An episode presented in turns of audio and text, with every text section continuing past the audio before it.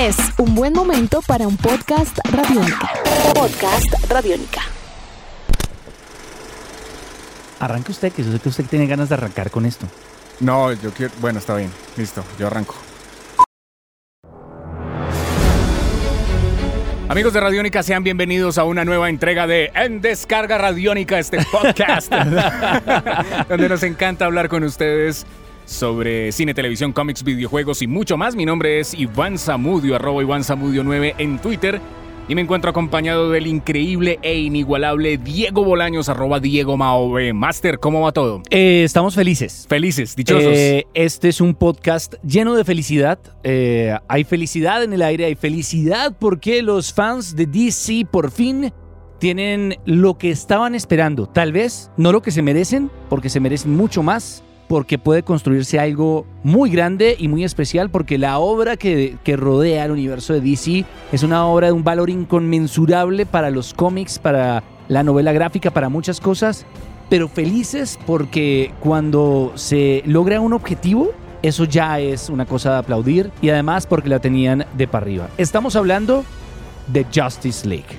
Sí, señor. La película oficialmente llega a nuestro país y nosotros hace unos 30 minutos nos paramos de la silla, estamos grabando esto. Empujamos a quien estaba grabando acá y les pusimos el estudio. Quítase, vamos a grabar Justice League. Pero bien, bien, la película pues contra todo pronóstico y contra todas las cosas que han ocurrido hasta este tiempo dentro de la concepción y la creación del universo cinematográfico de DC Comics es una gran cinta. Eh, Diego, recapitulemos hasta el momento que ha ocurrido en este universo y pues qué tenemos hasta este momento. Todo arrancó con pues, Man of Steel hace algunos años, película que ya era un reboot en que sí ya era un reboot en sí mismo. Zack Snyder, pues eh, acompañado de Christopher Nolan eh, dirigiendo esta película, tuvo un resultado muy interesante. Después eh, nos prometieron pajaritos de oro con Batman vs Superman en 2015, pero la película pues por un tema de marketing, de marketing, marketing pues, de fechas puro marketing y de, y de estrategia también de una u otra manera. De una pues, mala estrategia. De una mala estrategia. Seamos claros. Llegaron, la estrenaron eh, el año pasado, en 2016. Y finalmente llega el 2017. Nos presentaron, pues obviamente, un proceso. Ah, no, miento. 2016 nos presentaron eh, Suicide Squad. Que eso tampoco, pues, eh, cuenta. Cuajabo de mucho, no cuenta. Este año, pues, nos presentaron eh, Wonder Woman como una precuela donde se habla acerca de, del origen de esta heroína. Oiga. Y, y, llegamos a esta película. Déjemelo paro ahí. Tranquilo. Y es que claramente entre lo que fue eh, para muchos, pongámoslo a nivel de crítica, un fracaso como lo fue Suicide Squad, en donde alcanzamos a ver esos últimos vestigios de lo que era un problema de estrategia, organización, visión, objetivos, claramente impulsado por la necesidad de marketing de quienes tienen los derechos de DC de igualar y explotar sus propiedades de la misma forma en que Marvel lo había logrado en un universo que se expande por más de 15, 17 películas, intentarlo hacer a la carrera. Sí. Cuando, y esto lo hemos hablado en otros podcasts, cuando la gente de Warner eh, presenta un calendario de películas sí. completamente reaccionario a lo que tenía ya planteado cuidadosa y meticulosamente DC, todos previmos lo peor. Y eso que pasaba, pues resultó así. Ahí después de Suicide Squad pasa algo, y es que se dan cuenta que, que, por aquí no es. Que están destruyendo el valor cinematográfico de estas propiedades y que era necesario parar, respirar, pensar de nuevo y no jugar y a lo que estaba jugando. Y replantear muchas cosas y sobre todo algo que me parece muy valioso y es aprender de los que ya empezaron a hacer esto. Exacto, no es, no es repetir, no, no era necesario no, intentar no, meter, encapsular un proceso de décadas, que ya es de década, eh, encapsularlo en un par de películas era, era absurdo.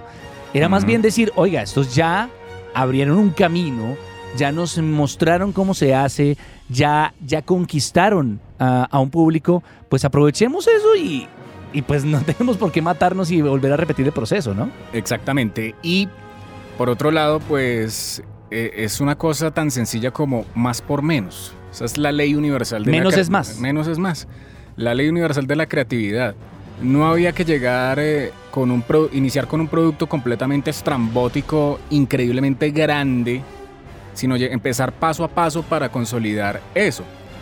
Yo personalmente veo que ya las cosas están con un sentido mucho más amplio, ya, ya vemos más desarrollo de personajes, sin embargo en estas películas falta un poco, Sí, sí, falta, sí. fal- falta que, que se desarrollen más los personajes, pero digamos que esta es una película donde hay muy buen equilibrio dentro de cada una de las cosas, hay muy buena participación dentro de cada uno de los personajes, uno respira, o sea, no hay un superhéroe que llegue ahí como a, a, a, digamos, a, a rellenar, sino que todos funcionan como un equipo.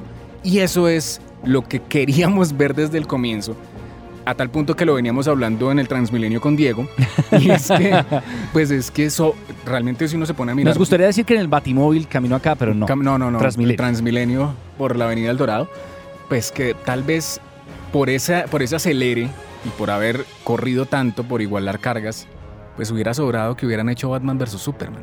Sobró por completo. Sobre- o sea, esta película uno dice ya... Batman vs. ¡Guau! pudo haber estado más adelante en el tiempo Claro. y sin los errores eh, de guion, de dirección, de edición, de actuación, sin todos los errores que hicieron ese, y, la, y ese, la presión además. ese tren eh, descarrilado que fue Batman v Superman, hubiera llegado más adelante, tal vez Claro. habría sido una obra mucho más potente y con un mayor impacto en el tiempo. Pero ya, ya metimos la pata en el bar. Ya. Exacto, pero lo bueno es eso, lo, bueno la- es aceptarlo. claro, Lo- aceptaron importante y, la sacaron. recoger Claro. los pedazos y, y magistralmente lo que hace Zack Snyder, eh, muy bien asesorado, cuando ya cuando, cuando encuentra un equipo que, que lo para y le dice, amigo, Hermano, deje... esto no se hizo solo. No, y es que, es más, estoy por decir que uno no puede salvar esa película solo. Claro. Como dice el lema de, Claro. el lema de la película, Es que uno no así. puede salvar el mundo solo. El, el- el resultado de lo que logró Marvel fue el resultado de un equipo de gente apasionada trabajando en equipo que Claro. cada uno hay un comité espectacular de gente detrás diciendo venga no traicionemos a los personajes pero también un equipo de gente que sabe vender y sabe hacer cine que dice pero estos personajes tienen que ir hacia acá y eso se notó en una película que nos muestra lo que dice la Liga de la Justicia es una aventura de la Liga de la Justicia. Claro. No es un hecho cinematográfico que cambie la historia del cine y que busque ganarse un Como Oscar. la, la confrontación entre Batman y Superman. No, es, es- el hecho, es el, la profundidad que es- tiene eso. Es, es mostrarnos una historia llena de grandes Exacto. viñetas. Es seguir la fórmula Marvel y es que no hay nada malo en eso. No. Es, es- es entender, es decir, venga, yo aprendí de, de lo que consideran algunos competencia, de lo que es parte también del género. Y es, es que esto es curiosamente el resultado de lo que pasó también en los cómics. Cuando uno iba perdiendo el rumbo, el otro le mostraba el camino. Y en este caso estamos viendo lo que usted dice, una construcción de personajes eh, eh, mucho más elaborada, menos frenética, menos absurda.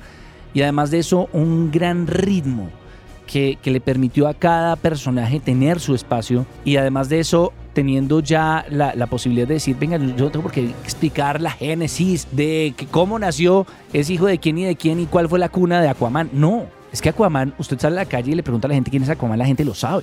Y Eh, entender. sí, sí, sí, sí, Lo que pasa es que se burla. sí, claro. Y más bien, y, y eso lo hace la película. La, la película se burla de esa misma Sí. imagen y aprovecha esa imagen de decirle a Aquaman no es lo que usted cree que es. Y eso es lo bueno. No me, no me lo tiene, no me lo tiene que contar. Y es me que- lo muestra. Y es que además hay otra cosa. eh, bueno, la película hay unas cosas pues de tono que de pronto ah, hay que seguir puliendo eso. Pero por el camino en que van, van muy bien. Están mejorando la fórmula. Eh, creo que yo considero que es muy valioso el tema de que en esta película hayan dejado el tema de, de lo darks. Sí, de que listo, hay unas líneas editoriales. Sombrío. todas las, mejor dicho, toda la oscuridad, toda la cosa, todo lo quieren hacer como Batman, porque Batman en algún momento de la historia fue algo muy aclamado. Y está muy bien.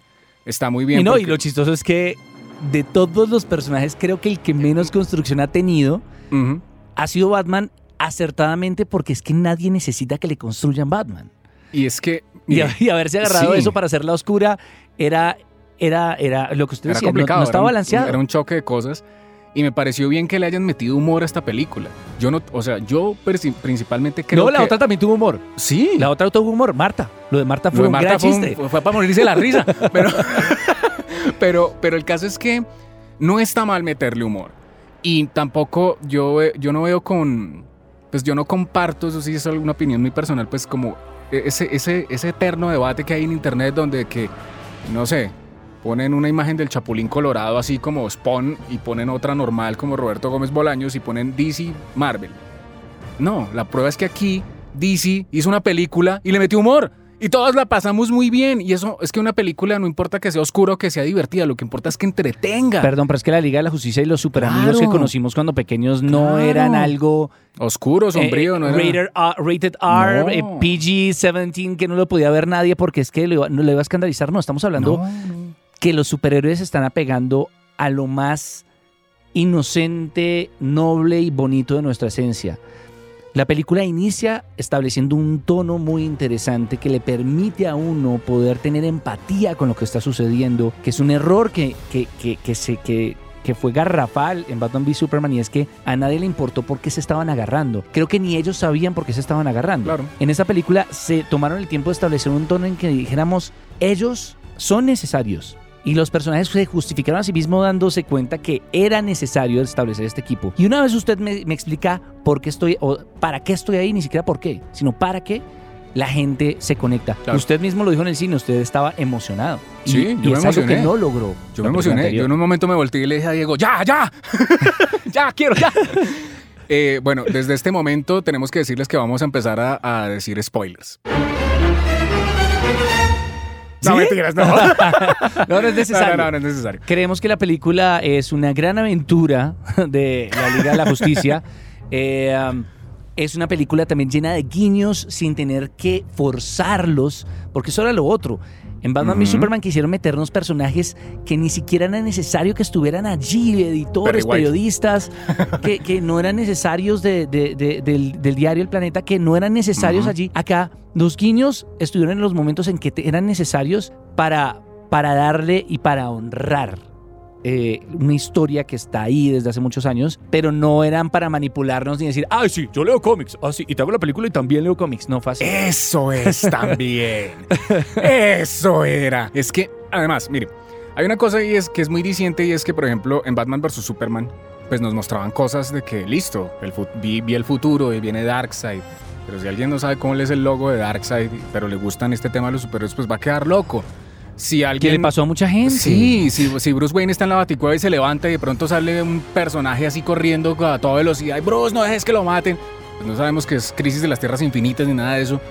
Alguien que no sepa, pues no se va a encariñar con eso. En cambio, acá sí, acá sí todo lo sencillo es contarnos que es un equipo de superhéroes que se va a unir y va a salvar el mundo. Ya. Con las diferencias que cada uno tiene. Y ya. y no abusaron Y tampoco esas así, es diferencias. y así en- ha sido en las viñetas siempre y eso es lo bonito. Eran, eran, Era necesario eso. ellos eran quienes conocemos. Y en la medida en que son familiares para nosotros, nos identificamos y disfrutamos de lo que además estuvo lleno de viñetas, lleno de homenajes a, a imágenes icónicas sin tener que forzarnos a eso, Exacto. en lo que fue una película divertida, con un gran ritmo, con un buen reparto. Yo voy a cobrar esto hasta que lo retiren. Yo he creído en Batfleck desde que arrancó y creo que Sí, no, poco a no- poco le dan, le dan más, le- le- lo justifican más. Esperemos que este mismo ejercicio se esté realizando. No se asusten. Y, Mm. y- y hubo, Claro. hubo época, y nosotros dijimos acá, asústense, pero ahora no Claro. se asusten. No, no. Eh, creemos y esperemos que este ejercicio siga realizándose con la película de Batman, con la película de Aquaman, eh, que no haya presión, Con la película de Flash, que es lo más importante.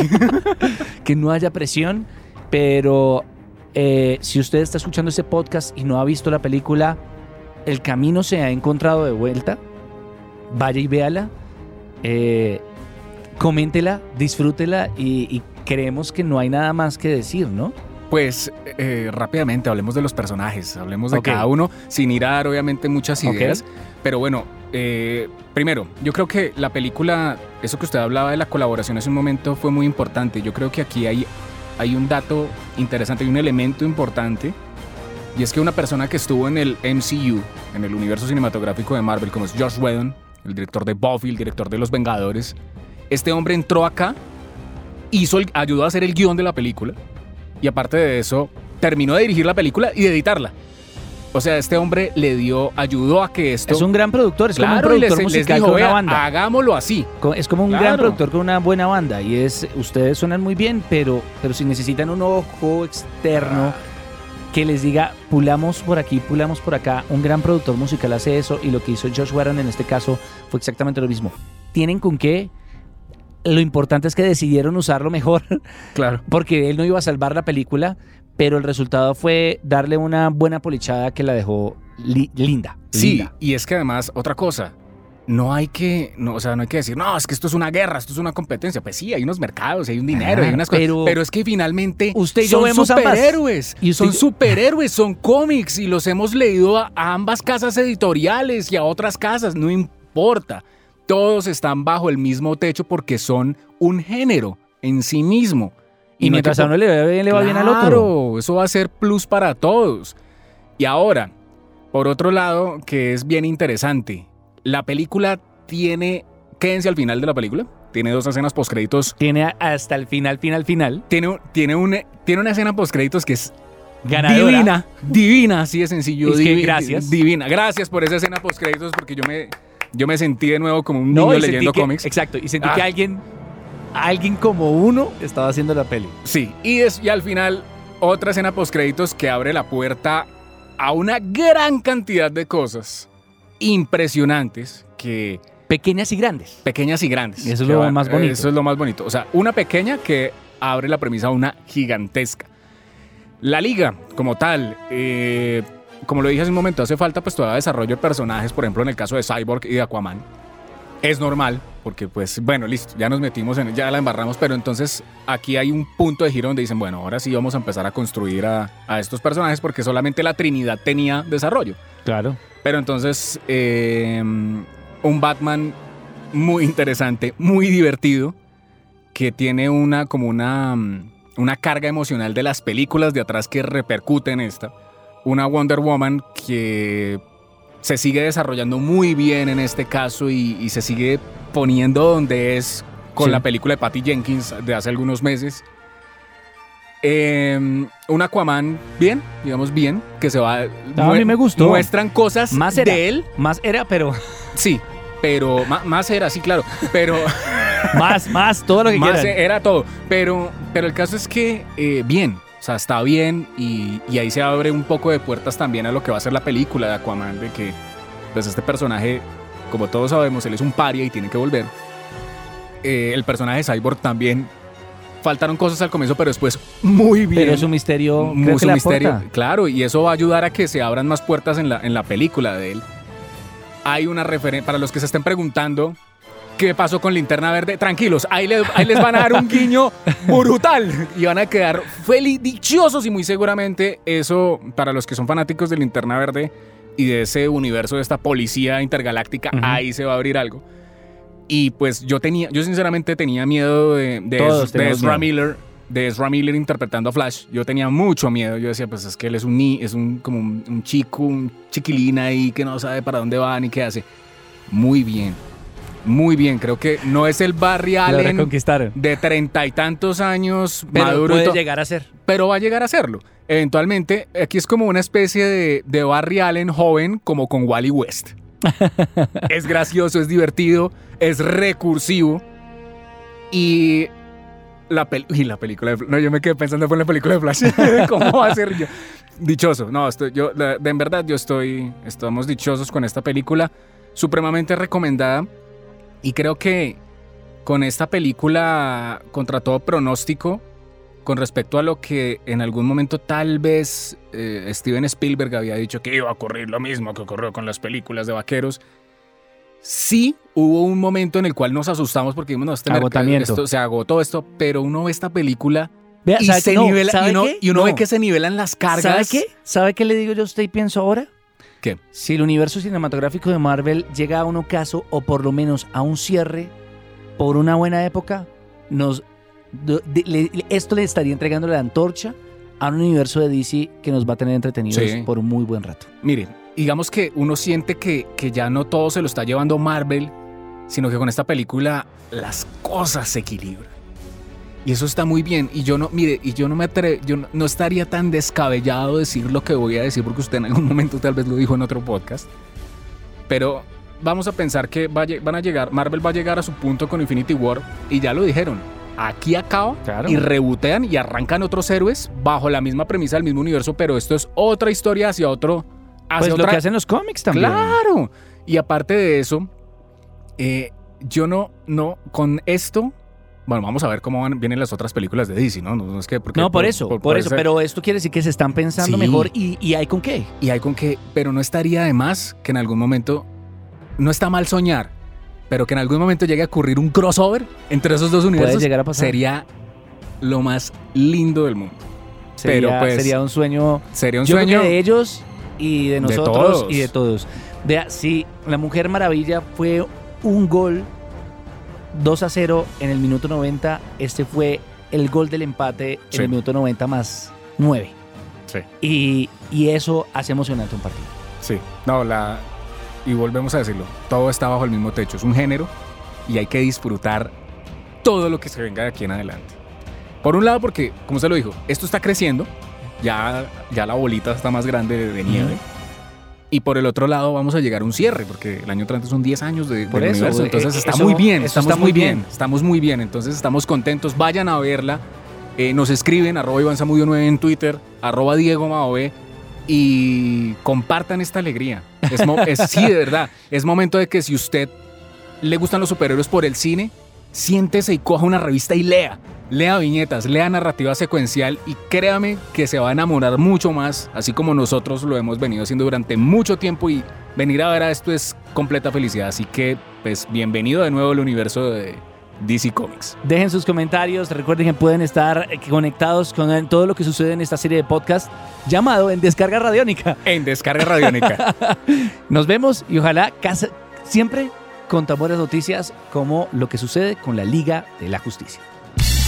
Nuestros podcasts están en radionica.rocks, en iTunes, en RTVC Play y en nuestra app Radionica para Android y iPhone. Podcast Radionica.